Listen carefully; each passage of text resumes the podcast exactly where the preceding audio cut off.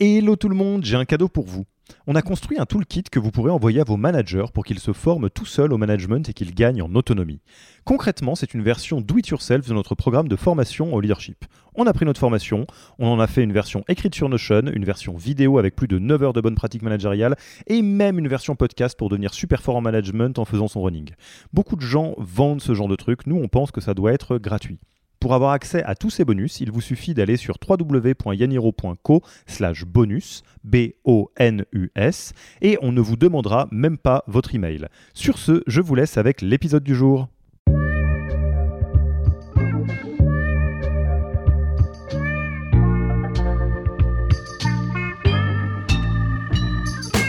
Bonjour et bienvenue dans le podcast du Human Factor. Je m'appelle Alexis Eve et tous les mercredis, je vais à la rencontre des plus belles startups pour construire avec vous la collection des meilleures pratiques RH de l'écosystème. Le CSE, c'est vraiment, euh, il a un rôle d'instance qui, est censé euh, avoir toutes les infos euh, stratégiques sur la boîte.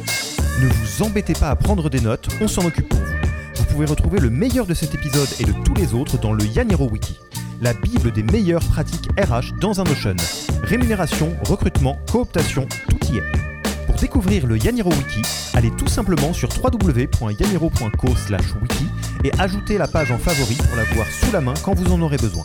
Pour l'heure, je vous laisse avec l'invité d'aujourd'hui et vous souhaite une bonne écoute. Bonjour Magali, comment vas-tu? Bonjour Alexis, ça va Écoute, ça me fait très très très très plaisir euh, que tu aies accepté notre invitation sur le podcast du Human Factor.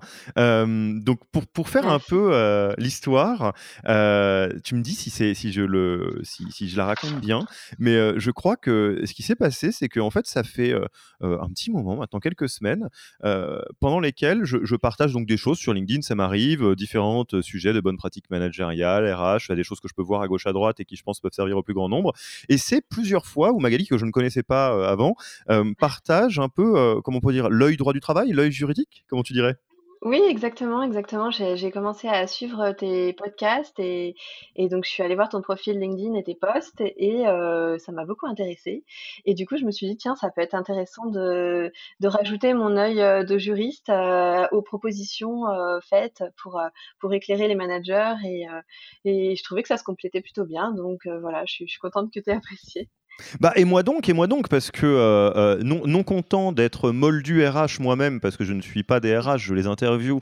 Euh, en plus de ça, je suis une bille juridiquement, ce n'est pas mes études. Nul n'est censé ignorer la loi, mais ça prend quand même quelques années avant de la connaître un peu, et un peu de veille, me semble-t-il. Et, donc, de manière totalement transparente et, et vulnérable, je ne suis absolument pas, comment dire, je, peux dire des bêtises, enfin dire des choses qui sont des principes euh, qui fonctionnent, on va dire euh, pragmatiquement, voire même qui ont déjà été mis en place, mais dans lesquels on peut se rendre compte que euh, y a quelques petits alinéas pour s'assurer qu'on est dans le cadre juridique et, que ce soit full compliant, quoi. Tout à fait, tout à fait. Bah, c'est normal de ne pas connaître le droit. le droit, c'est assez complexe, surtout le droit du travail, qui en plus bouge beaucoup. C'est très très mouvant. Bah, on a un, prof de droit connu qui dit que le droit du travail c'est un droit vivant et c'est vrai parce que ça s'adapte à toutes les politiques, à tout, à la société. Donc c'est très très technique et donc c'est un droit du quotidien mais très technique. Donc c'est sûr que bah, les avocats et les juristes en droit du travail savent que c'est très compliqué pour les CEO et les DRH de, bah, de faire une veille tout le temps. Quoi.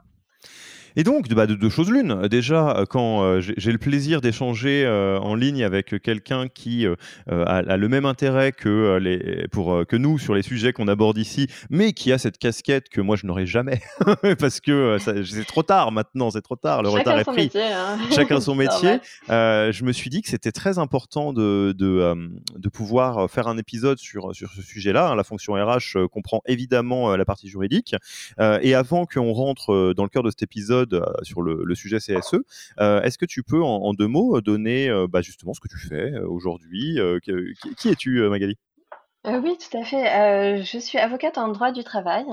Et j'accompagne les CEO et les DRH de sociétés en IT, tech et les startups à gérer leurs salariés sereinement et à organiser un collectif de travail qui soit conforme à leurs objectifs, aux objectifs de l'entreprise. Pour ça, je fais donc du conseil juridique sur mesure, à la fois par le biais d'un abonnement pour avoir des relations sur le long terme et répondre à toutes les questions de gestion quotidienne qu'on peut se poser. et aussi, je fais des forfaits thématiques selon, selon les besoins de, de chaque société qui peuvent être différents ça fait 12 ans que, euh, que j'ai prêté le serment d'avocate et euh, j'ai travaillé d'abord comme avocate collaboratrice au sein d'un cabinet d'avocats, donc en tant qu'indépendante. Et après, j'ai postulé comme juriste euh, au sein de DRH de plusieurs entreprises. D'abord, un grand groupe d'assurance où je suis restée 8 ans. et ensuite, j'ai travaillé pour complètement autre chose. Donc, euh, une, entreprise de services euh, numériques, euh, anciennement SS2I, qui avait une culture vraiment très start-up et complètement différente. voilà, et il y a deux ans, j'ai souhaité déménager à Lyon et du coup, je suis partie et j'ai décidé de créer mon propre cabinet d'avocat qui s'appelle le cabinet Legali, qui a été fondé il y a un an et demi. voilà. Bah écoute, top, top. Moi, je suis ravi que tu, aies, euh, que tu aies accepté notre invitation. Donc, vous l'avez compris, on, va parler CSE. Euh, on doit être à l'épisode 100 et quelques de ce podcast. Euh, on a eu déjà le plaisir de recevoir quelques personnes qui, postent, qui portent la, la casquette juridique très bien. mais on n'a jamais parlé euh, du CSE, de la partie euh, déléguée du personnel, CHSCT, euh, dialogue social, tout ça, c'est un petit micmac pour les gens qui, ne, qui comme moi, ne comprennent pas bien, on va dire, la, partie droit du travail. Je pense qu'il y a beaucoup de gens qui se sont arrêtés sur non, mais attends, à 50 salariés dans une entreprise, il se passe quelque chose, non Alors, vous allez le voir assez vite, ça aussi, ça a changé, parce que comme tu le disais, le, droit du travail est un droit vivant.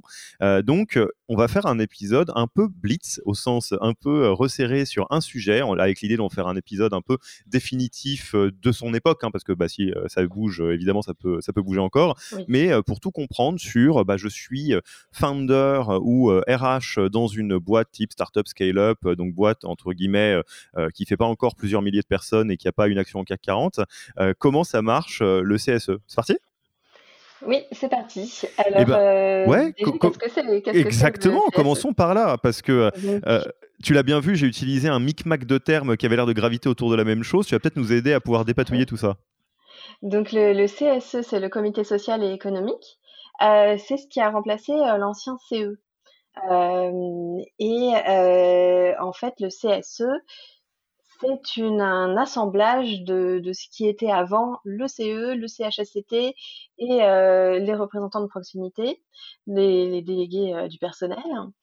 Euh, le législateur a décidé de tout mettre dans une seule instance et de dire bon bah euh, ce sont les mêmes représentants pour tout. Euh, donc le CSE, il a pas seulement pour rôle de, de trouver des tickets de cinéma euh, moins chers, parce que la plupart des gens voient. Ça c'est le CE, du coup, enfin l'ancien CE l'ancien CE, mais c'est la même chose. Il a effectivement des activités sociales et culturelles pour les salariés, des tarifs, etc. Donc ça, c'est une partie sociale. Mais son rôle principal, c'est un, rôle économique. C'est pour ça qu'il s'appelle euh, économique. Euh, et c'est-à-dire qu'il va euh, avoir le droit euh, de voir plein de documents, tous les documents euh, de stratégie de la société, euh, d'organisation, euh, comment les directions sont organisées. Quand on met en place un nouvel outil euh, digital qui va impacter les conditions de travail, il a le droit d'être mis au courant avant. Quand vous déménagez les locaux, il faut le consulter. donc en fait, le CSE, c'est vraiment, il a un rôle euh, de d'instance qui, qui, est censée euh, avoir toutes les infos euh, stratégiques sur la boîte. Après, il est tenu au secret, évidemment. Euh, et il va avoir un rôle de tampon envers les salariés. Et il va faire le lien, finalement, entre le CEO, la DRH et euh, les, les, collaborateurs euh, pour leur apporter des informations sur ce qui se passe, mais de, de, façon cadrée. Et, et voilà. Et donc ça, c'est son rôle. Ouais, je te, donne ma. Enfin, moi, je vais avoir aucun mal dans cet épisode à, jouer un rôle de naïf et d'essayer de, pousser les questions que vous pourriez avoir parce que, parce que je le suis, entre guillemets. J'ai peu de connaissances là-dedans. Alors, je triche un peu, c'est pas vrai, parce que vu que j'ai une formation de psy du travail, il y a une partie euh, RPS, CHSCT que, que j'ai vu à l'école, globalement. Euh, mais je, je vais te dire la manière dont je me le représente symboliquement et, j'aimerais bien que tu me donnes l'écart de cette représentation avec euh, la réalité juridique en fait de, cette instance. si, on fait un peu le pack euh, de ce que était le CSE avant, donc CHSCT, CE, délégué du personnel, euh, moi la manière dont je me le représentais, c'est une organisation au sein de l'entreprise qui a pour finalité euh, les intérêts des salariés, que ce soit des intérêts euh, de sécurité, d'hygiène, donc CHSCT, des mmh intérêts euh, culturels comme le CE ou des intérêts autres, donc dans le délégué du personnel, là où par nature, et c'est ni bien ni pas bien, c'est juste le système qui est fichu comme ça, euh, l'intérêt d'une entreprise en tant que telle, si on sort de cette instance-là, est un intérêt de performance économique ou d'impact. C'est systématiquement le cas. C'est-à-dire que euh, le, rôle de à peu près n'importe quelle entreprise va être euh, une forme de performance économique et, la, la, vie des salariés dans cette équation-là, c'est un peu choquant ce que je vais dire, est une variable sur le chemin. C'est-à-dire on pourrait se dire, oui, il faut que je paye les gens bien pour pas qu'ils partent où il faut que euh, j'évite les accidents parce que ça, ça, rallonge les temps de prod. Alors que euh, ces instances-là permettent d'éviter la déshumanisation complète euh, que pourrait avoir le monde du travail sans ça. Et on va dire, on fait attention à l'hygiène et à la sécurité des salariés en tant que finalité. Oui, oui, c'est sûr. Il y, a les deux choses. Il y a, y a c'est un facteur de performance parce que de toute façon, euh, le collectif de travail et, les collaborateurs, c'est aussi ce qui permet euh, à l'entreprise finalement d'atteindre ses objectifs. Euh, une entreprise qui vend un logiciel informatique, bah, il faut bien qu'elle ait des développeurs, des intégrateurs, etc. Enfin, bah, tout un ensemble de collaborateurs qui vont eux faire que bah, on peut vendre le produit, le logiciel final à la fin. Euh, si, euh, si, le collectif fonctionne pas bien, s'il est désorganisé, euh, s'il n'y a pas de vrai dialogue entre le patron et les collaborateurs, donc le CEO, la DRH, les collaborateurs, euh, eh bien, on, va avoir un moment des blocages qui vont être soit individuels, soit collectifs, mais qui vont finalement impacter sur euh, la performance, puisque si une équipe ne marche pas bien, euh, elle va pas bien fonctionner et on va pas réussir à, à sortir le produit dans les temps, par exemple, ou, euh, ou ce genre de choses. Donc il y a les deux. Il y a à la fois protéger le salarié, puisque effectivement le CSE défend les intérêts des salariés, à la fois l'individuel et au collectif, mais il y a aussi euh, protéger la performance de l'entreprise.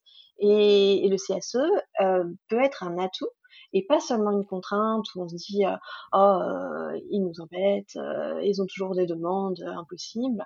Il y a aussi un atout qui est de prendre la température de vos collaborateurs euh, et d'avoir des informations que vous n'auriez pas par vous-même, parce que si vous, vous allez interroger vous-même vos collaborateurs, euh, bah, ils vont avoir un enjeu où ils vont avoir peur de, dire la vérité, parce que bah, euh, clairement, ils ont peur de se faire mal voir ou, ou autre. Donc, donc, ça fait une instance qui est entre les deux, à la fois pour les salariés et pour l'employeur. Et, le but, c'est que tout ça fonctionne bien et si le dialogue social fonctionne bien, euh, bah, c'est un signe que l'entreprise va bien, généralement. On, va revenir à, cette notion de, dialogue social et donc des éventuels extrêmes de part et d'autre, mais euh, pour rester dans le, descriptif, euh, le CSE, à l'heure où on se parle, donc fin d'année 2023, décembre 2023, comment est-ce que ça fonctionne pragmatiquement? C'est-à-dire, moi, j'écoute euh, ce podcast, je suis euh, donc mandateur social d'une entreprise ou DRH, et donc je pense que ça, que ça fait partie des choses auxquelles je dois mmh m'intéresser. Qu'est-ce qu'il faut faire précisément euh, Alors, peut-être pas en détail à fond, mais en tout cas, qu'est-ce qu'il faut faire et à partir de combien de personnes?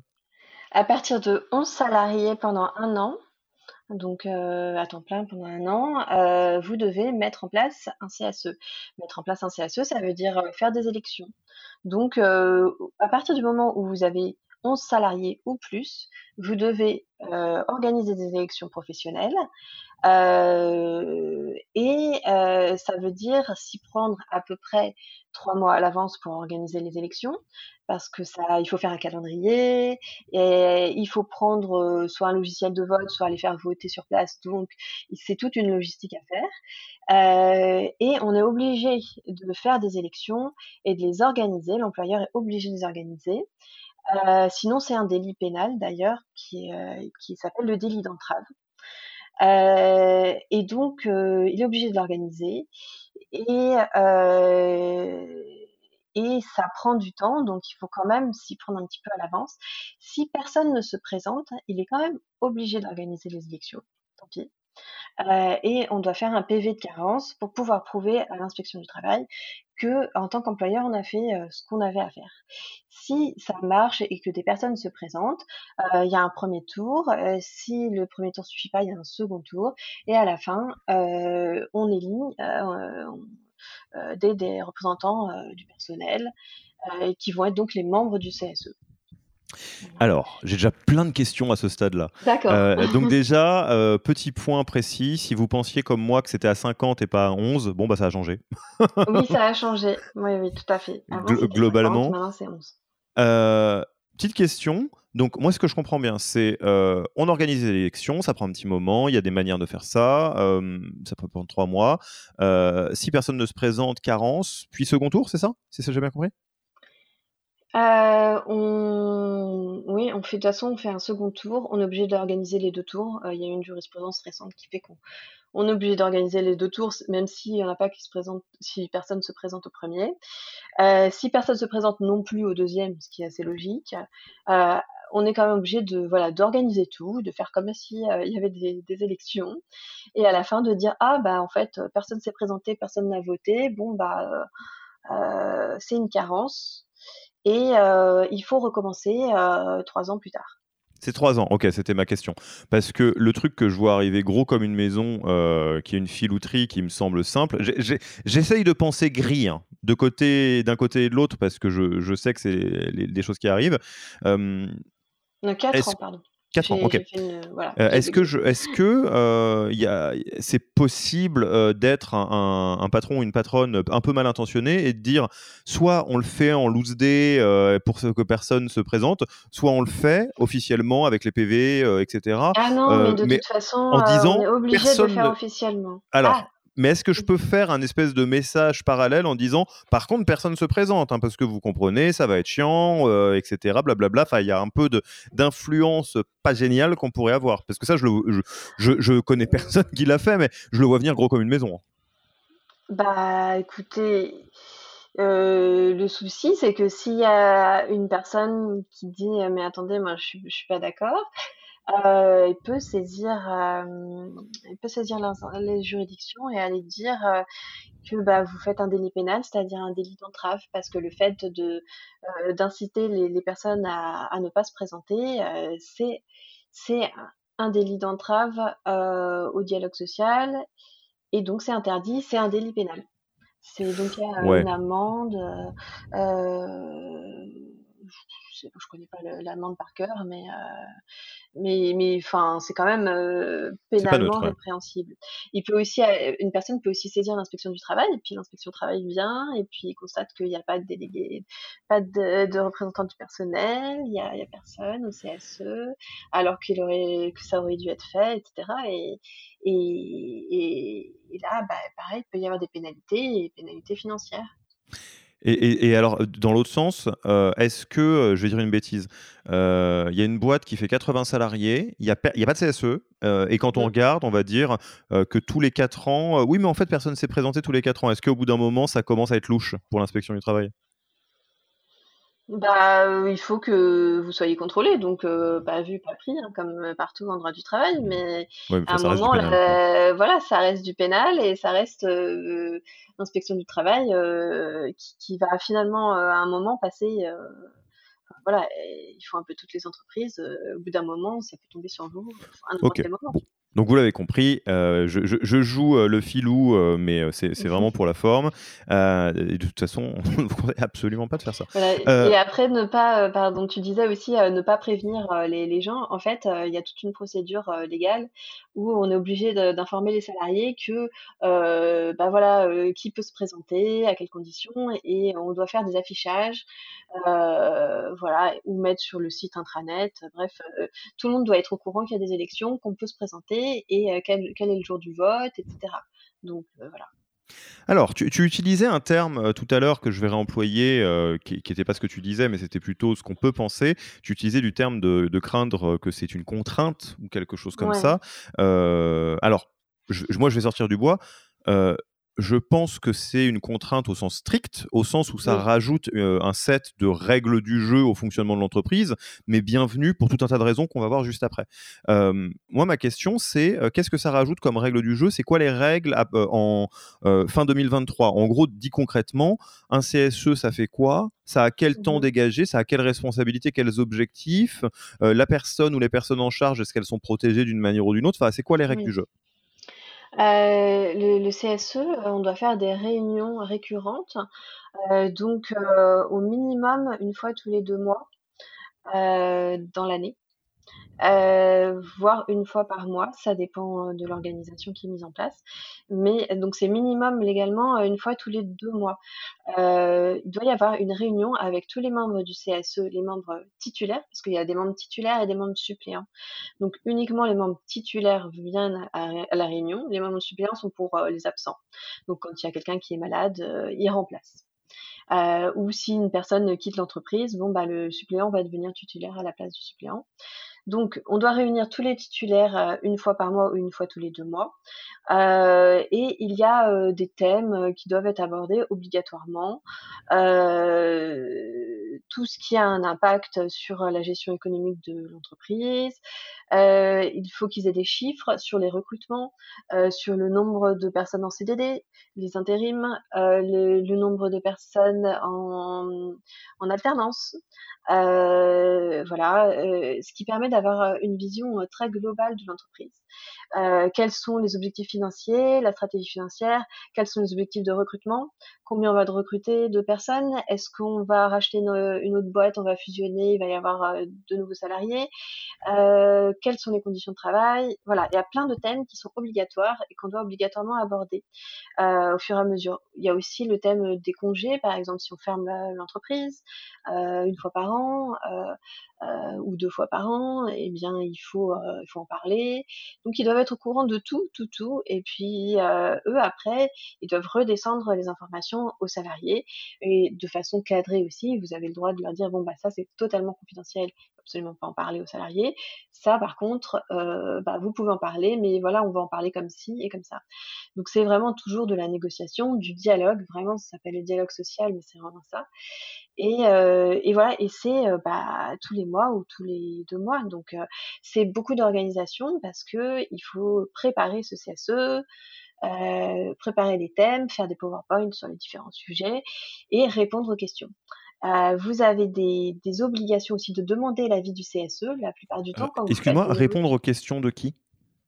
Des représentants du CSE. D'accord. Et, moi, je suis, je, suis, représentant CSE. Euh, comment je, je, sais c'est quoi le scope des, des, sujets que je peux mettre sur la table avec la direction? Euh, bah, Par exemple, la direction va vous présenter euh, une réorganisation d'un service. Et bah, sur la présentation, tu peux dire, eh bien, combien de personnes vont être impactées par cette euh, réorganisation, euh, dans quel délai vous allez la faire, quel est le calendrier prévu, euh, qu'est-ce que finalement les personnes qui font tel poste, bah, on va leur enlever telle telle mission, mais qu'est-ce qu'on leur met à la place? Enfin voilà, sur, sur le projet, vous posez toutes les questions que vous voulez. Euh, aucune euh, censure euh, n'est possible. Après, l'employeur, le, CEO, il répond comme il veut, hein, mais mais oui, oui, ils ont le droit de tout savoir. Après, on n'est pas obligé de leur donner tout. Par exemple, si on fait un déménagement, parfois, ils demandent carrément le contrat de bail des locaux. Bon, on n'est pas non plus obligé de, de tout, tout, tout donner aux représentants du personnel, mais on peut parler de tout. Normalement, on doit pouvoir parler de tout. tout en encadrant évidemment ce qui est complètement confidentiel, ce qui n'est pas tout à fait sûr. Par exemple, quand on change de locaux, parfois on, hésite entre deux ou on n'a pas encore signé le bail. Bon bah, on peut pas dire tout de suite, bah, donner l'adresse aux salariés, ils vont aller voir comment c'est. Non, voilà, donc c'est un échange et on peut poser toutes les questions qu'on veut sur les sujets qui sont présentés. Après, souvent, il y a aussi des questions diverses. Quand les représentants du CSE, eux, ils ont des questions qui leur sont remontées par le salarié et qui veulent poser. Et donc, bah, en fin de réunion, souvent, on, évoque tel ou tel sujet. Voilà. Il y a un autre pan qui est différent, c'est le, le pan de la négociation des accords collectifs. Bon, parle peut-être après. Je sais pas quand est-ce que tu veux en parler dans le. Bah, on peut en parler là, mais avant, il y a juste un petit point qui m'intéresserait, c'est la.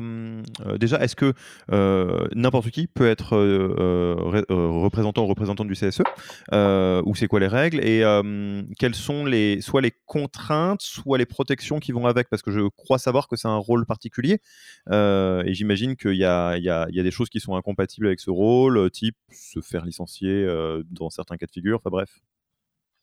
Euh, oui, alors il y a alors pour, euh, bah, oui, quand on se fait licencier évidemment, il faut être dans l'entreprise pour pouvoir, euh, être élu déjà.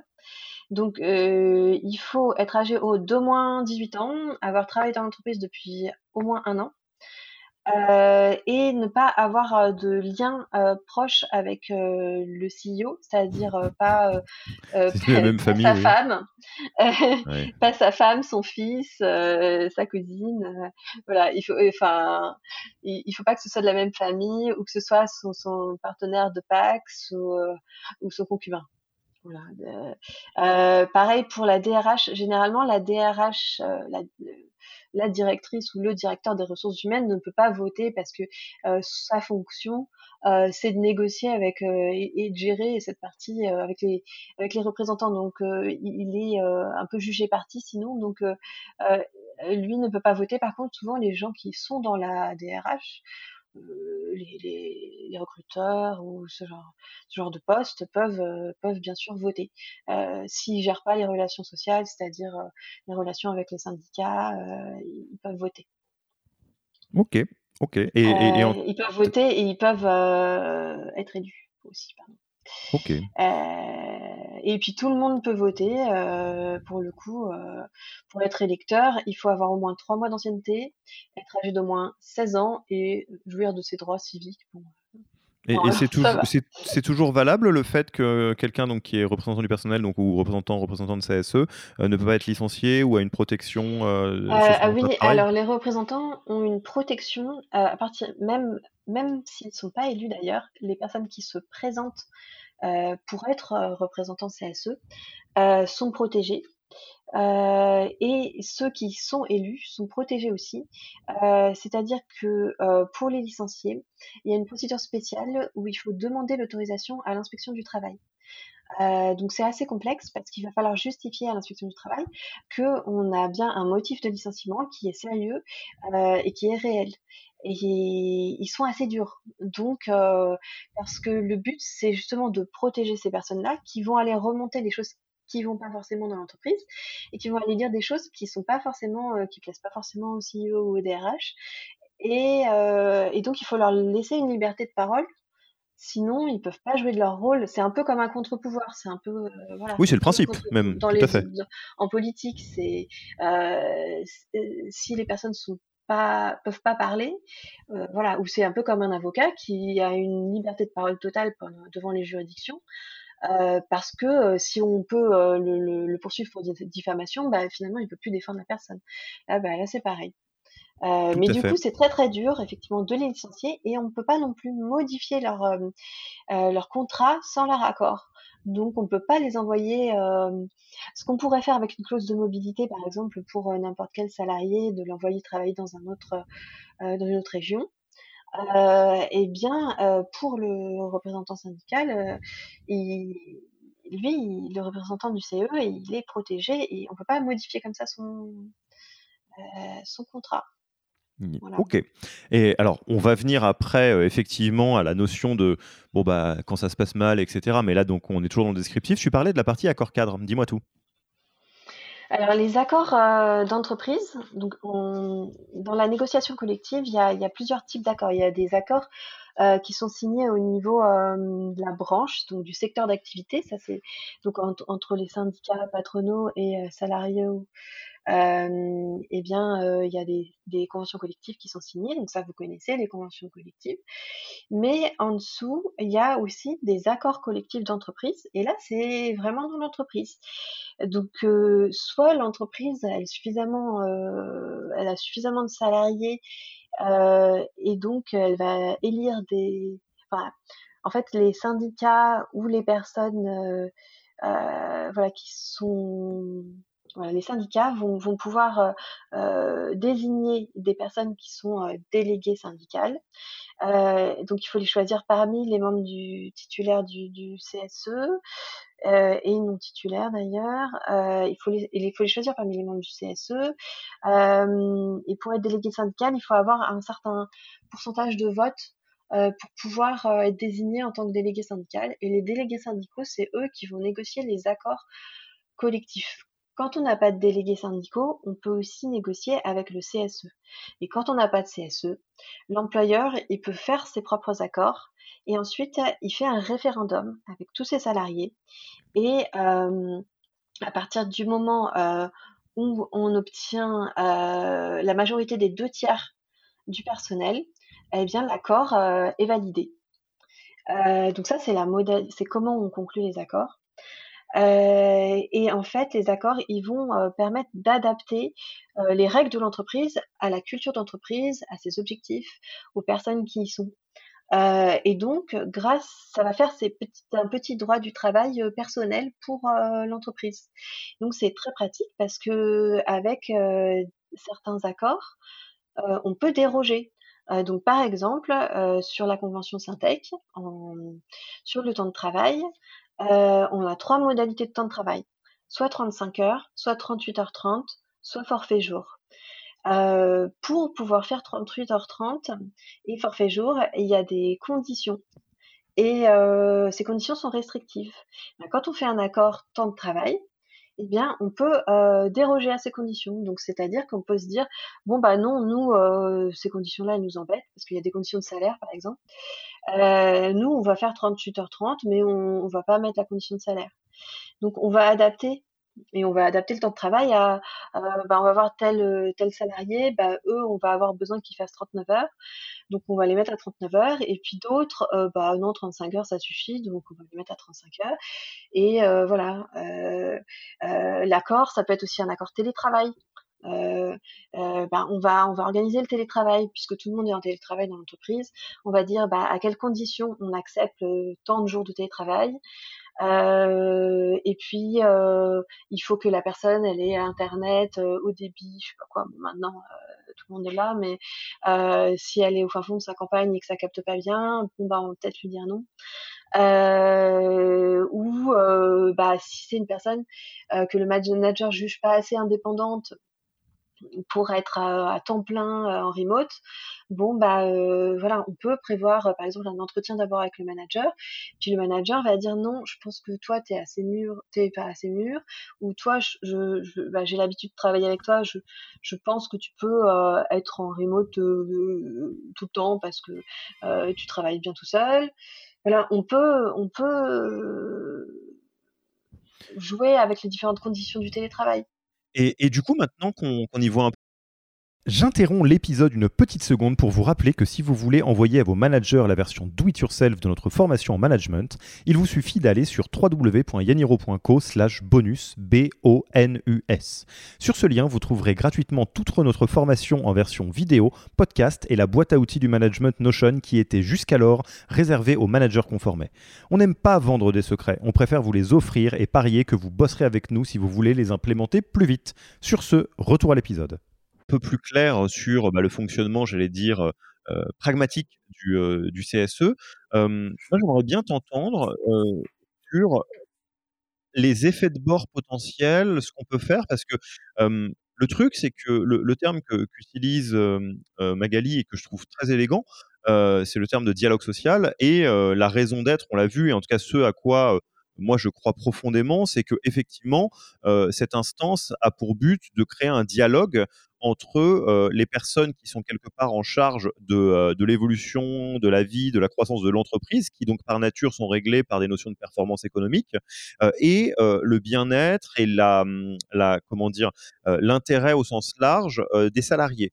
et, et cette cet organisme, cet organe euh, de gouvernance est essentiel parce que sans ça, en fait, ça serait très très facile euh, d'utiliser euh, tous les salariés et toutes les salariés comme des variables d'ajustement de performance économique avec tous les, problèmes qui peuvent arriver. Et donc, sur ça, bah, au-delà du fait qu'il n'y a pas trop de débat parce que c'est le droit, je pense que c'est effectivement une très bonne chose et on pourrait considérer que ça fait écho à quelque chose qu'on a beaucoup vu dans ce podcast, à savoir bah, essayer de créer des personnes ou des organisations ou des, ou euh, des, collectifs qui sont en charge des angles morts que vous ne pouvez pas voir au quotidien. Si vous êtes CEO, fondateur, fondatrice, dirigeant, dirigeante, euh, vous êtes connecté toute la journée à la stratégie, au développement, à des choses très abstraites, euh, des, des KPI, des dashboards, des choses comme ça, et c'est normal, c'est votre job. Et donc, des choses aussi simples que, je veux dire, quelque chose qui va sembler très bêta, mais il n'y a pas assez de toilettes dans l'entreprise pour pas que ça crée de problèmes, et c'est peut-être l'heure soit de faire quelque chose là-dessus, soit de déménager, vous ne pourrez pas être au courant. Et c'est donc pour ça que euh, le dialogue social euh, peut servir, ou d'autres cas, des cas dans lesquels il y a du harcèlement moral, du harcèlement sexuel que vous n'avez pas pu identifier parce que l'entreprise est trop grosse pour que vous ayez euh, les yeux partout. Et donc tout ça, il n'y a pas de souci. Le problème, c'est que dans, dans l'imaginaire collectif, je crois que le dialogue social tient plus du bras de fer que du dialogue. Euh, malheureusement, quand on pense au monde de l'entreprise, on peut avoir les deux extrêmes. Euh, on peut avoir les salauds de patrons et salauds de patronnes euh, qui torturent leurs salariés pour faire des gros bonus et des gros dividendes dans leur propre poche à la fin. et donc, on est dans l'aliénation du travail, on est dans tous les problèmes, les, les, suicides, les risques psychosociaux, etc. Et à l'autre bout, on a euh, les clichés syndicalistes euh, de personnes qui disent je ne sers pas à la main à un patron, un bon patron est un patron mort, euh, et qui ne sont pas non plus dans le dialogue social, qui sont dans la, le passage en force. Dans certains cas de figure, il y a eu des affaires particulièrement tristes dans lesquelles on se rend compte que les organisations syndicales qui ne sont pas le CSE, entre guillemets, vivent pour eux-mêmes et pas forcément même pour les, les, droits des salariés. Donc, et tout ça, c'est des, des, choses qu'on peut voir malheureusement et dont qui peuvent teinter notre imaginaire. Euh, et donc, pour euh, réatterrir sur quelque chose de concret, l'environnement dans lequel nous on travaille le, plus, euh, et toi et moi, je pense, et les personnes qui nous écoutent, vont être des environnements à des tailles qui sont plus petites. et peut-être à taille plus humaine. On va peut-être compter en dizaines ou en centaines de salariés plutôt qu'en dizaines de milliers ce, qui veut dire aussi que peut-être les, effets de bord sont moins souvent présents, ou peut-être qu'il y en a d'autres, mais qui sont moins, j'allais dire, spectaculaires. Par exemple, on en parlait avant de, lancer l'épisode, nous, on a plus vu de gens dans la méconnaissance ou l'incompétence que mal intentionnés, d'un côté et de l'autre d'ailleurs. Tout à fait, tout à fait. Bah, c'est très dur de de, bien connaître le droit du travail, c'est ça, ça demande beaucoup, beaucoup d'apprentissage.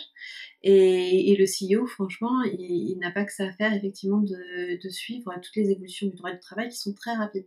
Surtout, et en France, c'est très complexe, c'est le droit du travail le plus complexe, donc euh, c'est normal de pas savoir. Euh, et euh, en face, oui, finalement, parfois, il a des représentants pas très bien intentionnés ou, euh, ou, des personnes qui ont une vision très manichéenne euh, euh de, la représentation des salariés, etc.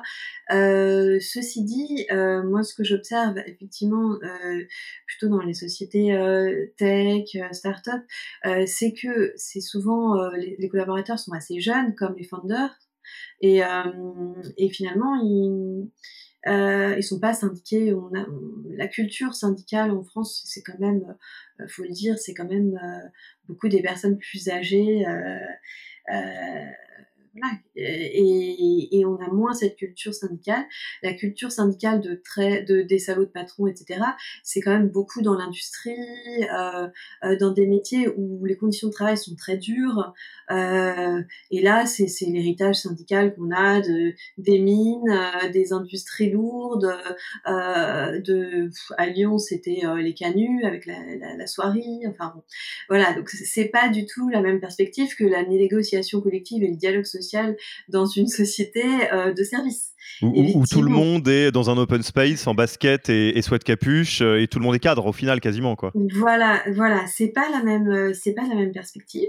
Mais après, ça veut pas dire qu'il y en a pas besoin parce que finalement, euh, le, le, CSE, il peut, il, il, est un excellent tampon entre euh, eh ben, les exigences de performance qui sont légitimes puisqu'il faut bien que la, la boîte marche. Euh, de toute façon, pour payer les salariés, il faut bien que qu'il y ait de la performance. et, et le fait que bah, il faut quand même considérer les salariés comme des personnes et, et, et que la, le salarié ou, ou ou la collaboratrice sont toujours euh, la partie euh, qu'on appelle la partie faible au contrat de travail, en droit du travail, c'est-à-dire que euh, eh ben eux, ils vont tout faire pour continuer à avoir leur job et, bah, parce qu'ils ont besoin de leur salaire à la fin du mois. Donc à un moment, le droit français surtout va venir essayer de contrebalancer ça et, et le, le CSE est aussi là pour protéger les intérêts des individus et de la collectivité. Et souvent, c'est quand même très intéressant pour le CEO ou le DRH qui a une bonne relation avec euh, le représentant du personnel. C'est qu'il va aller voir le représentant du personnel, il va lui dire, bah, euh, qu'est-ce qui va pas en ce moment, quel est un peu le pouls de la société, comment, euh, qu'est-ce que tu en penses, je voudrais mettre ça en place, tiens, c'est un vrai dialogue. Et si c'est vraiment fait comme ça, euh, là, ça a vraiment un intérêt. Après, si c'est juste de la façade et que euh, c'est pour euh, respecter et être dans les clous de la loi, eh bien, ça n'a pas grand intérêt et ça ne va apporter ni aux uns ni aux autres en fait. Après, je pense qu'il faut effectivement sortir de cette vision historique qu'on avait à la Zola, vous voyez dans Germinal, je sais pas si vous avez vu le film Germinal avec Renaud, qui, qui, commence à dater, mais c'est vraiment l'histoire, notre histoire française de des relations sociales qui était très très conflictuelle. Euh, mais là, on, a complètement, on est passé à autre chose. Quoi. On, est dans l'ère du digital, avec des gens effectivement qui sont en basket au travail. Euh, on est euh, avec des managements beaucoup plus flat dans les startups que que dans des entreprises encore traditionnelles comme les assurances où j'ai pu où j'ai pu travailler. mais il y a d'autres effectivement corners. C'est bah c'est sûr que si on est une grande famille et eh bah euh, parfois il y a des choses peut-être qu'on n'ose pas se dire ou alors euh, finalement on va le dire un peu trop crûment et et ça c'est pas forcément bon non plus. Donc il y a toujours un équilibre à trouver et euh, bah oui le, CSE il fait tampon et et lui va aller voir les personnes une par une et leur dire bah toi qu'est-ce que tu as à dire sur ça? Est-ce que tu penses que là, on va dans le bon sens ou pas? Euh, De quoi tu as besoin, toi, pour que ton travail soit performant, pour être bien au travail?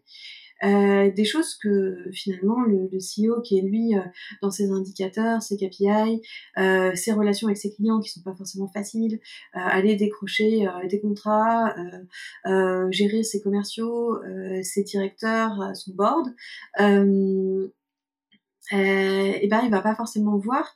Euh, parfois quand il y a un glissement où finalement les gens se retrouvent plus dans la culture d'entreprise parce que elle a un peu changé ou euh, vous êtes passé de, de 30 personnes à, à, à 100 personnes d'un coup, vous avez fait une levée de fonds et puis hop, vous avez, euh, vous avez recruté plein de personnes qui du coup sont nouvelles. Et il va falloir les former, il va falloir qu'elles intègrent la culture peut-être ça va modifier un peu la culture, on va se dire on va on va gérer différemment. Et, tout ça, eh ben on, est obligé d'en parler au CSE. Euh, mais c'est une bonne chose parce que bah, il va prendre il va avoir euh, l'information en amont euh, parce qu'on est obligé de l'informer en amont il doit donner son avis sur pas mal de choses, même si l'avis ne vous dit pas, vous n'êtes pas, si, si l'avis du CSE est négatif, vous pouvez quand même mettre en place votre projet, mais vous êtes obligé de lui demander son avis. Et, euh, et, et, là, vous allez avoir toutes les questions.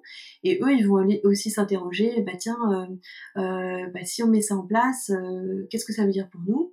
Ils vont aller faire le tour des différentes directions, des différentes équipes.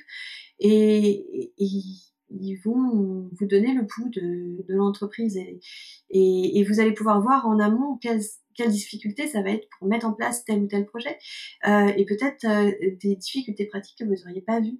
Par exemple, euh, bah, moi dans une entreprise où j'ai travaillé, on a à un moment on avait mis certains commerciaux spécifiques en télétravail à temps plein parce que finalement, euh, ils passaient de temps en temps dans des tout petits locaux où il y avait que eux et une assistante. Euh, et puis, bah, euh, c'était pas très pratique d'avoir euh, 15 000 points de, de 15 000 locaux euh, avec euh, des, des, gestions différentes, etc. on s'est dit bon, bah, on va la laisser chez eux. De toute façon, ils sont commerciaux, ils bougent beaucoup. sauf que, bah, comment ils faisaient après pour recevoir leur courrier? Euh, pour euh, gérer euh, avec leur assistante la relation, vu qu'ils étaient plus sur place. et en fait, tout ça, ça nous est remonté après, et des choses complètement concrètes, pratiques, auxquelles, bah, en mettant en place euh, cette nouvelle organisation, on n'aurait pas forcément pensé.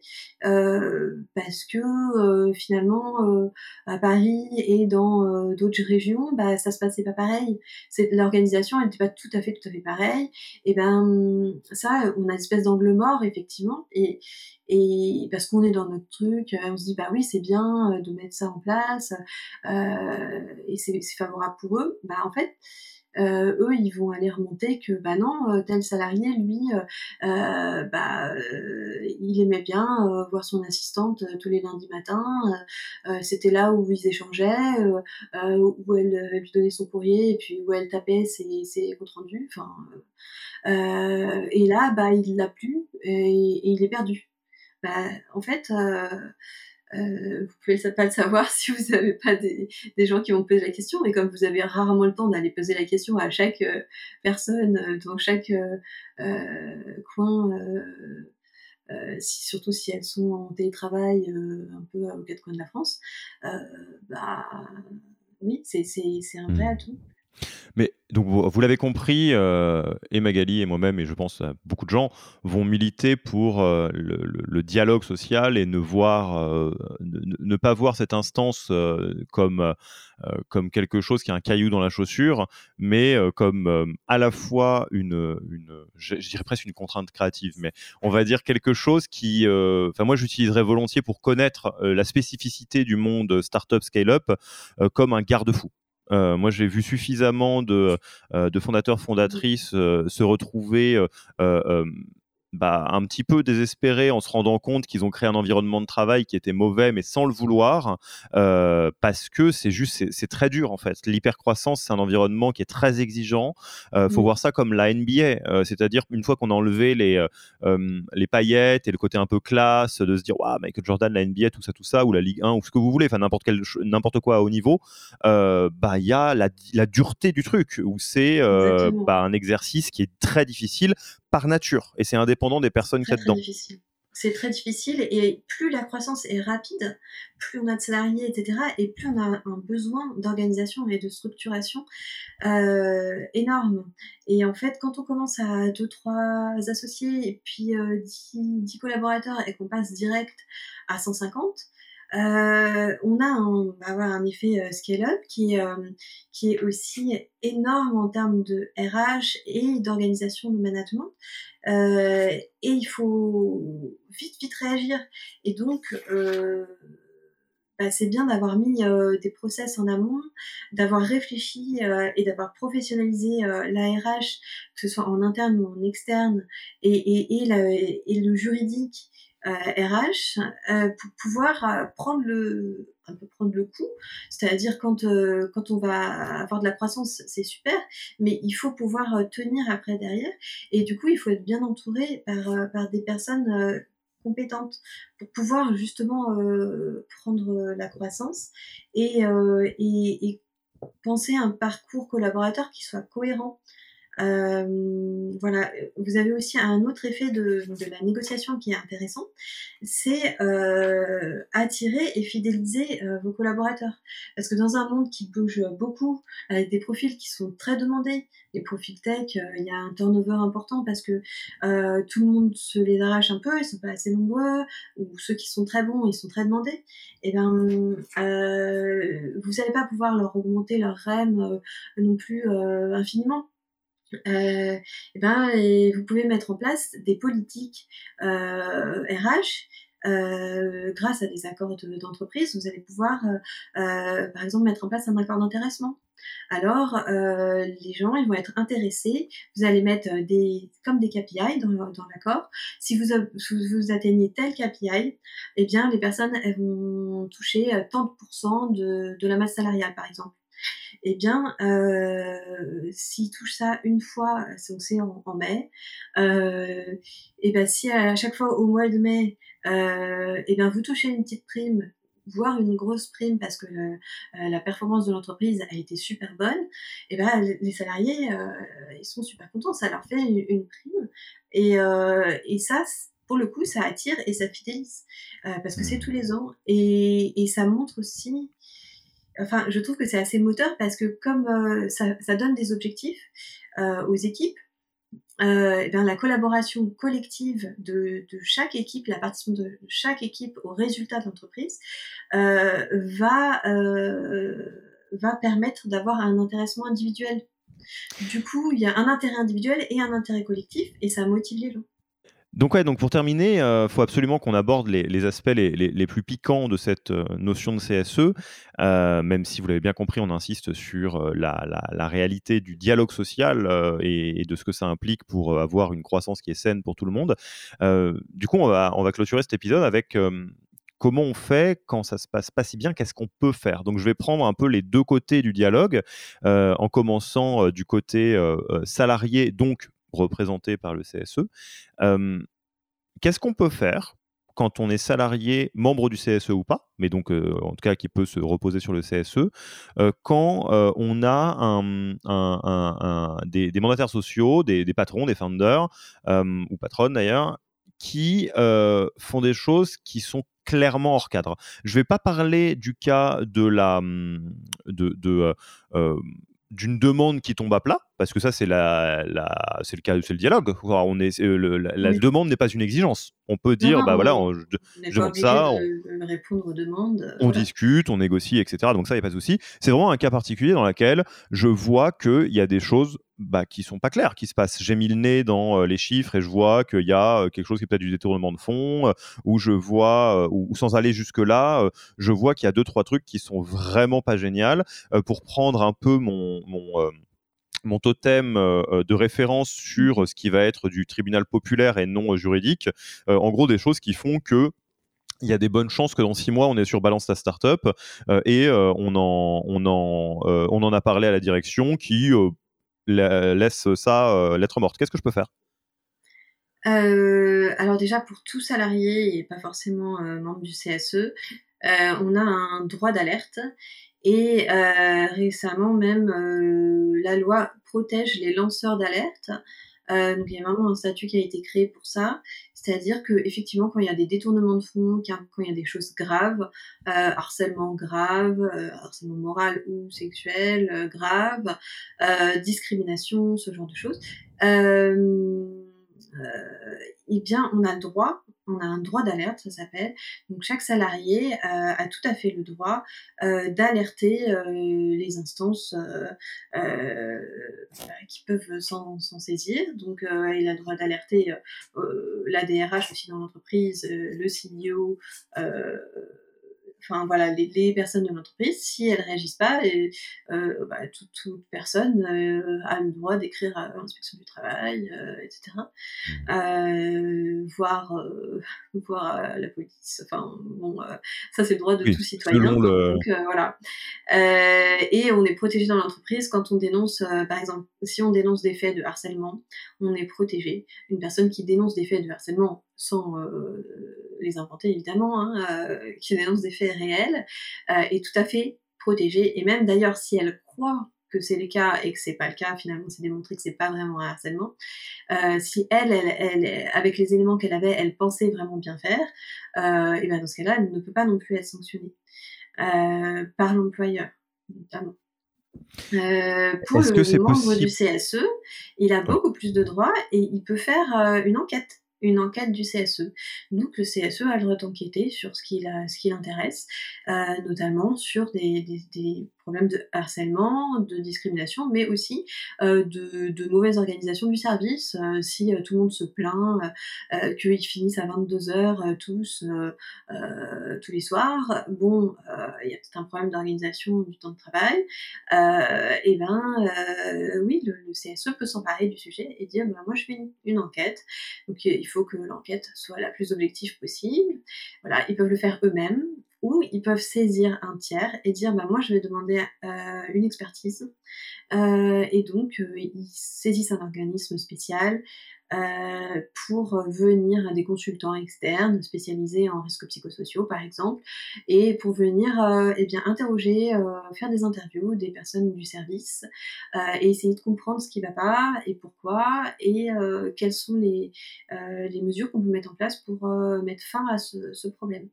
Après si c'est le CEO enfin il peut y avoir une enquête aussi voilà ça peut être à tous les niveaux sachant que l'enquête après, euh, le CSE a le droit d'avoir les résultats de l'enquête, évidemment.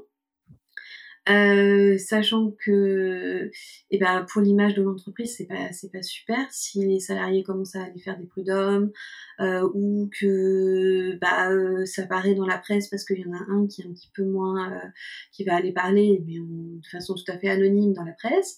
Euh, bah, pour, le, pour l'entreprise, les, les, retombées mmh. en termes d'image commerciale, etc. et puis même pour recruter après, bah, ça va être compliqué. Donc, euh, oui, le, CSE à ce pouvoir-là. A un pouvoir quand même. Et donc ça, c'est pour, pour vous partager mon point de vue non juridique par rapport à ça, en très très peu de mots c'est une réalité, et on va y venir sur l'autre partie de l'équation du dialogue social. c'est une réalité que le milieu startup, scale-up, hyper-croissance, tout ça, tout ça, a des particularités, notamment d'ambiguïté, de choses qui sont un peu flottantes, de choses qui sont un peu hors cadre, d'une certaine intensité, de choses comme ça. Donc ça, c'est une réalité. Enfin, c'est-à-dire, dit autrement, vous aurez probablement pas la même vie si vous êtes dans une boîte qui est passée de 15 personnes à 1000 personnes en 3 ans, euh, ou que vous soyez dans l'entreprise, que vous êtes euh, dans une de, chez Sodexo, euh, dans un endroit où tout est déjà bien calé, on va dire. Je pris Sodexo au hasard parce que c'est très, gros. Oui, voilà. Si vous êtes dans une grosse boîte où tous les process sont déjà calés, bah, il y a juste une mise à jour des organisations, des réorganisations parce que ça, on s'adapte au marché, etc. mais ça va être beaucoup plus lent euh, que dans une startup où tout va se faire très très vite. Et en plus, les relations interpersonnelles, elles sont pas tout à fait pareilles. C'est très très hiérarchisé. Encore, par exemple, si vous prenez le secteur des assurances euh, traditionnelles, euh, c'est très hiérarchisé. Vous avez euh, plusieurs N plus 1, N plus 2. Les, les, relations sont plus formelles. dans une startup où bah, finalement tout le monde s'entend bien, on est jeune, on va en soirée, etc. Les relations sont beaucoup floues. Et parfois, c'est un peu difficile de prendre sa position de patron ou sa position bah, de collaborateur parce que bah, la relation d'amitié, c'est pas la même que la relation de travail. Et du coup, euh, c'est bah, oui, c'est pas toujours évident et, donc euh, pour tout le monde, il faut avoir une, enfin, trouver une position en fait.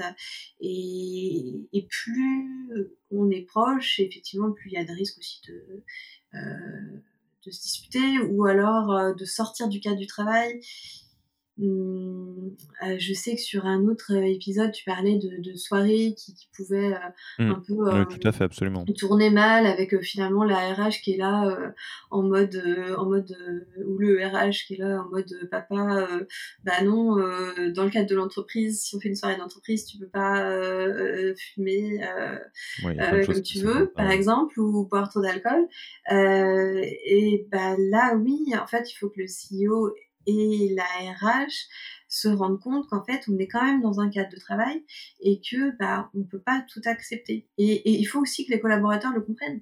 Et ça c'est ouais difficile à parfois ça entraîne aussi effectivement d'autres problèmes euh, qui sont pas les mêmes. Et aussi bah, le fait qu'on soit dans un projet super motivant super intéressant du coup on va être à fond on va pas compter ses heures euh, parce que tout le monde est hyper motivé. Mais à un moment euh, il faut quand même savoir que le CEO lui c'est normal qu'il soit hyper motivé mais ses collaborateurs et même s'ils sont très fidèles et même si c'est les meilleurs collaborateurs du monde à un moment ils c'est pas c'est pas leur bébé à eux euh, c'est pas leur projet à eux. Et à un moment ils vont avoir besoin d'une vie de famille euh, du de, de sortir euh, de faire du sport euh, d'avoir une vie privée à côté. Et et donc voilà faut faire attention aussi en termes de conditions de travail quoi. Et Et- et ça bah, l'avantage du, du du CE ou enfin du CSE ou, ou des représentants, et ben c'est que euh, on peut parler de ça et, essayer de effectivement de mettre un garde-fou. Et ça, ouais, effectivement, donc euh, quand j'étais du côté qu'est-ce qu'on peut faire, où c'est intéressant de voir les recours salariés et CSE, euh, c'est aussi parce que euh, dans certains cas de figure, ça sera pour des raisons de, de, de, de- juniorité, hein, on va dire les choses comme telles, d'incompétence, euh, méconnaissance, première fois pour le job, etc. Dans certains cas, c'est de la malveillance, mais toujours est-il euh, on peut pas tout ranger dans oui, mais c'est normal, on est une start-up, blablabla. Donc c'est à ça que sert ce contre-pouvoir. Ma question, c'est dans l'autre sens. Euh, je suis fondateur, fondatrice, et je vais, fr- je vais faire deux cas un peu caricaturaux, mais pas si caricaturaux parce que c'est deux cas réels en fait. C'est des cas que j'ai déjà vus. Euh, je, je vais juste euh, rendre le truc un tout petit peu plus caricatural pour que ce ne soit pas facile à retrouver. Donc, euh, si ça vous semble caricatural, c'est basé sur une histoire vraie, un peu distordue pour pas que, pour pas entre guillemets peiner ou, ou- ou avoir des problèmes avec euh, les personnes qui, euh, qui pourraient se reconnaître, Euh, ou que les personnes aient des problèmes plutôt. Bon, moi, ça ira, je pense. Cas de figure numéro un, quelqu'un qui rejoue Germinal dans une boîte de 100 personnes. De, de cadre, hein, en fait. c'est-à-dire c'est une boîte euh, c'est SaaS B2B. euh, euh, si, si je suis à peine caricatural, c'est que des gens qui sont euh, bac plus 5, plutôt aisés, avec un bon salaire et qui vont retrouver un job dans les 5 minutes s'ils étaient sur le marché Oui. du travail, parce que de toute façon, euh, tout le monde se les arrache.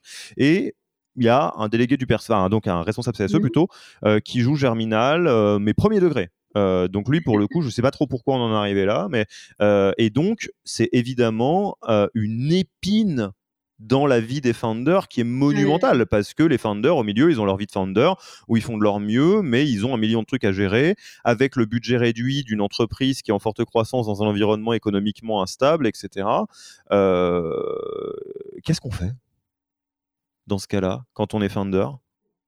Le, le but déjà, c'est qu'il ne contamine pas tout le monde dans les équipes.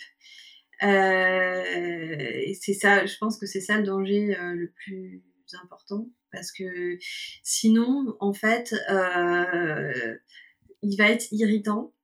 Euh, mais si finalement personne ne le prend au sérieux parce qu'il est tellement euh, caricatural et tellement militant à fond, et que c'est ah oui non non il embarque des gens il embarque des gens Euh, voilà. Mais oui, s'il embarque des gens, c'est un peu plus problématique. Et donc, là, le but, ça va être de, le remettre face, euh, déjà face aux obligations de l'employeur euh, légal, c'est-à-dire, bah écoute, ça, on le fait, ça, on le fait, ça, on le fait. Donc, nous, on fait tout bien. Donc, voilà, les gens, bah, se plaignent pas. Euh, euh, tu nous remontes des choses, mais ça nous paraît euh, disproportionné par rapport à la réalité. L'employeur, il a droit aussi d'enquêter de son côté. Enfin, la DRH, elle peut très bien, s'il dit ah ben un tel est maltraité, bon bah d'accord, on va voir. la RH, elle peut très bien faire une enquête, interroger bah, ses collègues, le, le, salarié en question qui évidemment a un souci, pour essayer de comprendre s'il y a un vrai souci ou si c'est complètement euh, euh, disproportionné par rapport à la réalité. Euh, pour revenir sur ton exemple de, de, toilette de tout à l'heure qui m'a qui m'a fait rire intérieurement, moi j'ai déjà eu le cas d'un représentant. son gros truc c'était les toilettes. Alors effectivement il y a un problème de toilettes bouchées et de tuyaux qui étaient mal mis à un endroit. Mmh. C'était un vieil immeuble. Bon euh, mais à chaque réunion, c'était encore le CHCT, chaque réunion, ils nous redisaient oui mais les toilettes ils sont bouchées etc mais les gens jettent n'importe quoi dans les toilettes c'est inadmissible il faut que l'employeur fasse quelque chose. À un moment euh, à part prévenir les gens que à part mettre des panneaux on on pouvait faire de plus. Et donc euh, je, me souviens que j'étais avec mon, responsable à, regarder le et il lui a dit euh, si vous voulez organiser euh, euh, votre organisation syndicale une ronde dans les toilettes pour vérifier que tout le monde jette bien les choses au bon endroit, allez-y.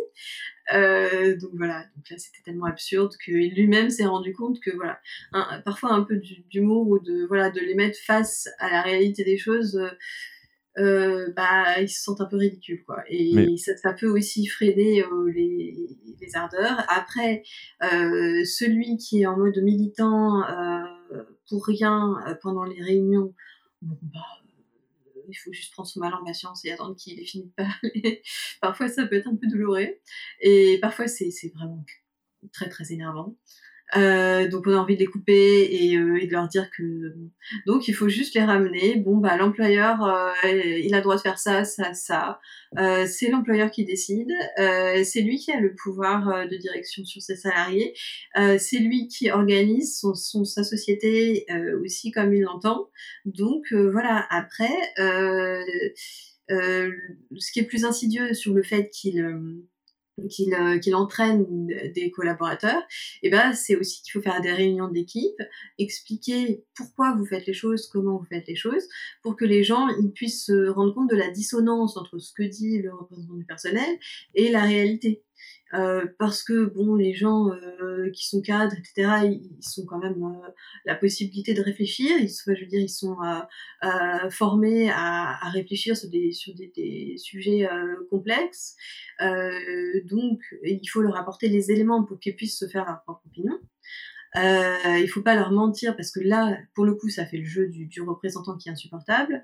Euh, et euh, il, faut justement montrer que bah, vous êtes transparent, vous avez tel problème, voilà comment vous le, comment vous le réglez et pourquoi. Et, euh, et, vous avez aussi telle obligation légale et vous la respectez. Donc après, euh, si vous voulez, si certains veulent en parler en one to one, bah euh, ok. Euh, mais mais à un, un, moment, c'est comme ça et puis et puis voilà. si voilà. Après, s'il remonte des choses qui sont exact et qui pose des vrais problèmes, bon bah là il est dans son rôle. Chose. Euh, après s'il en rajoute un peu, il peut aussi en rajouter un peu pour pour justement faire réagir le CEO ou la DRH. Euh, bon bah c'est un peu le jeu, euh, c'est un peu du théâtre. Mais euh, voilà, c'est si s'il a une action qui est qui est cohérente, euh, d'accord, s'il en rajoute. Mais si par contre il fait que euh, pourrir l'ambiance parce que euh, il a décidé que les patrons étaient tous des salauds, bon, il faut il faut dialoguer directement. Dans ce cas-là, il faut il faut pas l'utiliser comme comme biais. Il faut dialoguer directement avec les collaborateurs qui sont concernés et mmh. passer les voir et, et réfléchir, faire des réunions avec vraiment le CEO qui explique euh, bah, moi j'ai voulu faire ça euh, dans tel esprit parce que euh, la boîte en ce moment les résultats ils sont pas bons. Donc il faut qu'on soit tous unis pour atteindre tel objectif. Et, et, et voilà je comprends vos critiques vos peurs et elles sont normales elles sont humaines mais à partir du moment où vous avez besoin de travailler moi j'ai besoin de faire marcher la boîte et donc il faut que tout le monde tout le monde soit sur la même longueur d'onde pour pouvoir avancer. Sinon. Euh, mmh. Ça, c'est un. Donc, ce que j'entends aussi entre les lignes, c'est que d'un point de vue juridique, tu n'as pas de recours. en tant qu'employeur? Oui. Euh, contre le membre du CSE ce qui, est cohérent parce que j'allais dire de bah, l'autre côté. C'est difficile. non mais moi, ça, je veux juste le voir parce que de, en fait, pour être tout à fait un peu, ça va peut-être faire sourire des gens, mais c'est quelque chose auquel je pense. quand tu as un employeur qui est chiant, t'as pas de recours non plus à part partir. Hein. Eh ben, exactement. Donc pour moi, c'est, on est d'accord que c'est le miroir, c'est-à-dire. Ah oui, c'est le miroir. Là, le, le, la personne, elle a été élue, elle est protégée. donc on ne peut pas la licencier et même pendant un an après son mandat, on ne peut pas la licencier. Euh, pour justement éviter que euh, il pousse, que l'employeur pousse quelqu'un à, à, à, démissionner de son mandat pour le licencier après. Oui, tout à fait. Donc, euh, donc voilà, donc euh, le, la problématique, c'est que parfois certaines personnes, bah, elles, vont être élues et puis bah, vous êtes obligé de faire avec. Et, donc, ouais, je, moi, je vais terminer sur un, exemple que j'ai vu parce que j'aime bien les solutions que tu proposes parce que c'est des solutions de dialogue social qui ne sont pas encadrées juridiquement, mais c'est du dialogue, littéralement. C'est vraiment du dialogue, oui, oui, c'est vraiment euh, la pratique. Et, et, et, euh, et, on va atterrir là-dessus, mais euh, j'ai le cas d'une entreprise en tête où euh, il y avait euh, des, des c'était pas facile les, relations, enfin le dialogue social, et c'était pas pour des raisons de nuisance. C'était pas quelqu'un qui était qui se rejouait Germinal pour le trip et qui avait embarqué les gens et qui faisait la lutte des classes et nos passaran et tout ça. C'était en fait un truc systémique de, de manque de transparence, non pas par rétention d'informations, mais par volonté un petit peu junior de protéger les salariés. Donc en fait, ce qui se passait, c'est que alors c'est une boîte où ça se passe très bien euh, dans l'ensemble, mais en fait, euh, elle a rencontré des difficultés économiques, comme à peu près toutes les boîtes euh, en 2023, et ils n'en ont pas parlé aux salariés. Et en fait, ça crée une. Euh, je, et je crois que ça partait d'une très bonne intention qui était de ne pas créer d'inquiétude, une forme de juniorité, c'est les primo founders, etc., etc. Et en fait, ce que ça a créé, qui a été très problématique, c'est que, euh, bah, en fait, il y avait la direction générale et la DRH, euh, donc la, direction RH, en hein, au sens là, toutes les équipes RH qui faisaient leur, de leur mmh. mieux pour essayer de remanigancer le truc à gauche à droite, plus la DAF, pour pas avoir à faire un plan social, pour etc. Et au milieu de ça, tu avais euh, les délégués du personnel et la, les CSE qui faisaient un peu leur boulot, mais avec un peu de zèle en disant euh, bah, ça c'est quand même dégueulasse qu'on l'ait pas, ça c'est idiot, à quand la semaine de 4 jours, etc. et je caricature pas. Et en fait, euh, il s'avère que il s'avère que c'est une entreprise que qu'on connaissait bien, qu'on a accompagnée, et en gros, il me disait non mais qu'est-ce que je fais? Ils sont chiants et tout. Je fais, ils sont pas chiants, ils savent pas. Oui, c'est ça. Exactement. Donc, euh, faut et juste à un moment, faire un. Euh, S'ils sont pas informés, ils peuvent pas faire euh, leur rôle correctement. Alors, enfin, le, le, manque d'information, le problème, c'est que ça va stresser tout le monde parce qu'à un moment, il va y avoir une fuite de quelque part et ou alors à un moment où on est vraiment euh, sous l'eau et qu'on peut plus faire autrement que de leur en parler, et ben là, ça va être grave et tout d'un coup, les collaborateurs vont se prendre ça dans la figure et se dire ah mince, euh, ben en fait, j'ai peur pour mon poste. Euh, donc tout le monde va stresser finalement. Donc il vaut mieux en parler à plus en amont. Et surtout, euh, on peut déjà et on doit normalement euh, communiquer avec le CSE pour expliquer la situation de l'entreprise. On n'est vraiment pas bien, on perd de l'argent. on a voulu faire une levée de fonds qui n'a pas marché. L'investisseur, bah, il l'a pas, il l'a pas fait. Euh, il a, et finalement, il nous a lâché. Euh, on devait lever 4 euh, milliards et on lève 30 000 euros. Enfin, c'est caricatural, mais voilà. Euh, donc, euh, forcément, on va pas pouvoir suivre les, projets comme on avait prévu. Donc, on va se mettre en mode urgence euh, et on va, on va choisir tel projet qui, qui, est celui qui rapporte le plus. Et pour telle chose, bah, on, va mettre ça, ça, ça en place. Donc, bah, effectivement, les, les projets de d'égalité homme-femme, de prévention euh, des risques psychosociaux, etc., et bah, ils vont être un petit peu décalés dans le temps.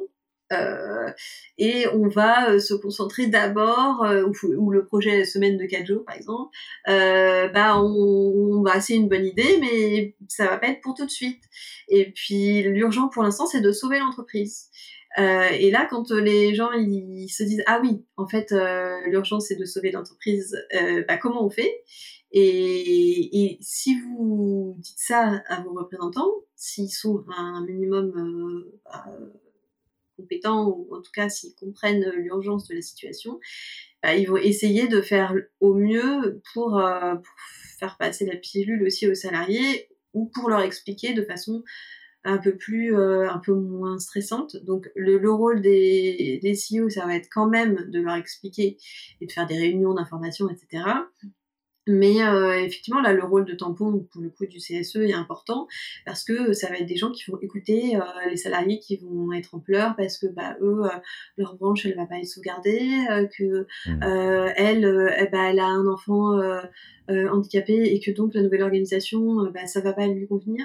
et que lui, bah, en fait, il est en alternance, voilà, il a la garde, garde alternée de ses enfants. Donc en fait, le problème, c'est que là, la nouvelle organisation, ça va pas du tout avec son emploi du temps avec sa femme, enfin son ex-femme. Enfin bref, il va y avoir toutes les situations individuelles qui vont être gérées par la RH et par, euh, bah, et, par les, représentants à qui les gens vont dire beaucoup plus de trucs parfois qu'à la RH ou au CEO parce que euh, ou à leur manager parce qu'en fait euh, ils oseront pas ou, ou, ils diront bah moi dans cette situation j'ose pas parce que je vois bien que l'entreprise déjà elle est pas bien. Enfin voilà Et, donc, ça, c'est là où c'est le plus utile finalement, le dialogue social et d'avoir un bon dialogue social. Et vous l'avez compris, du coup, euh, message clé, le dialogue social, c'est euh, euh, quand on est en responsabilité directe de l'entreprise, donc founder, COMEX, vous pouvez au travers du CSE vous intéresser à la réalité de ce que vivent vos salariés, qui est parfois difficile à aller chercher. Et de l'autre côté, au travers du CSE, en tant que salarié, vous pouvez essayer de comprendre mieux la vie de l'entreprise pour comprendre où va le bateau. Donc, écoute, on a fait un très bon tour. Je te propose qu'on passe tranquillement à la fin de l'interview. Où est-ce qu'on te retrouve? Euh, bah, sur LinkedIn, euh, donc sur mon profil LinkedIn, Magali Tessier, et puis euh, sur le site de mon cabinet qui s'appelle le cabinet Legali, avec un E à la fin, comme Magali. Et voilà, c'est https slash legaliavocat.fr. On mettra le lien dans la description d'épisode, évidemment. quel livre ou, ou, podcast ou ressources recommanderais-tu aux auditeurs et auditrices? Euh, alors, j'en ai plusieurs. Notes. Euh, ah, si, vous vous intéressez au droit du travail, mais de façon un peu plus facile que de lire un livre de, droit, euh, voilà. Vous avez le, livre de droit du travail qui s'appelle Droit du travail, droit vivant de Jean-Emmanuel Ray, qui est un professeur à la Sorbonne très connu. Euh, et c'est des cas concrets, c'est assez vivant. Alors ça, c'est gros, hein, il faut pas être euh, trop euh, impressionné par le volume, mais euh, mais il y a plein de cas concrets et de jurisprudence sympas où vous pouvez vraiment bien comprendre comment fonctionne le droit du travail. sinon, sur, je suis en train de lire le livre de Pierre Monclos sur les innovations dans les startups qui est hyper euh, hyper passionnant sur euh, tout ce qui est innovation RH euh, et, et, qui juridiquement résonne pas mal en moi en tout cas. Et j'ai trouvé l'autre fois un petit bouquin qui s'appelle Mieux se connaître, les bienfaits de l'intelligence émotionnelle dans la vie professionnelle au Harvard Business Review France édition. Euh, qui est hyper intéressant sur des qui, qui reprend des articles de, de, de la revue Harvard euh, sur euh, des études qui ont été faites sur euh, l'intelligence émotionnelle et ses impacts sur la vie professionnelle. Et je trouve que c'est intéressant d'autant plus avec l'arrivée de l'IA et de toutes les technologies tout ce qui est soft skills et intelligence émotionnelle va, va être très très demandé chez les salariés parce que c'est comment ils se comportent, etc. Et ça va avoir beaucoup de valeur puisque euh, bah, c'est ce qui est humain, quoi. Donc, euh, je hmm. trouve que c'est vraiment intéressant. Ok. Et, euh, et, tu connais notre tradition. Si tu étais à ma place, tu aimerais recevoir qui? Alors, je ne sais pas du tout prévu. donc, je, je, vais te citer deux personnes avec lesquelles j'ai travaillé. D'abord, il y a Fabrice Langlois, euh, il est Group Learning Director chez Groupama, au niveau groupe. Euh, il a été mon manager et euh, un super responsable des relations sociales. Donc voilà, je te conseille. Il a un, parcours RH assez assez varié au sein du groupe. et sinon, je te conseille aussi d'interviewer Emmanuel Pays, qui est DRH d'une SN qui s'appelle Extia, qui a des agences dans plusieurs endroits en France et en Europe. Euh, et même une au Canada maintenant, euh, voilà, qui euh, donc qui fonctionne assez sur une mode startup et voilà, qu'on qu pas mal travaillé sur la méthode Who, que, et qui mis en place aussi des meet-up, des, des, formations, un peu des, des petites formations qui, qui, sont faites par des collaborateurs euh, pour les collaborateurs et voir des externes. Et je trouve que la, la, formation euh, euh, par ce biais-là, c'est assez intéressant. Super. Bah écoute, un, un, grand merci pour ces recommandations et un grand merci aussi pour ton temps qui nous a permis de faire ce super eh ben, épisode, euh, je l'espère, définitif sur, enfin définitif non, parce que bon, le, ça va évoluer, mais sur le CSE. Et puis bah, il me reste plus qu'à te dire à une prochaine. Et eh bien à une prochaine, avec plaisir. Au revoir. Au revoir. Merci d'avoir écouté cet épisode. Pour mettre en place tout ce que vous venez d'apprendre, n'oubliez pas de vous connecter sur le Yaniro Wiki. Allez tout simplement sur www.yaniro.co wiki et ajoutez la page en favori pour la voir sous la main quand vous en aurez besoin. Et à mercredi prochain pour un nouvel épisode. Merci d'avoir écouté cet épisode. Petit rappel, si ce n'est pas encore fait, pour accéder à notre formation en management dans sa version gratuite, il vous suffit d'aller sur www.yaniro.co bonus, B-O-N-U-S. Vous y trouverez gratuitement toute notre formation en version vidéo podcast et la boîte à outils des meilleures pratiques du management dans un Notion récapitulatif. Et on ne vous demandera même pas votre email. Profitez bien de cette formation gratuite, envoyez-la à tous vos managers et à mercredi prochain pour un prochain épisode.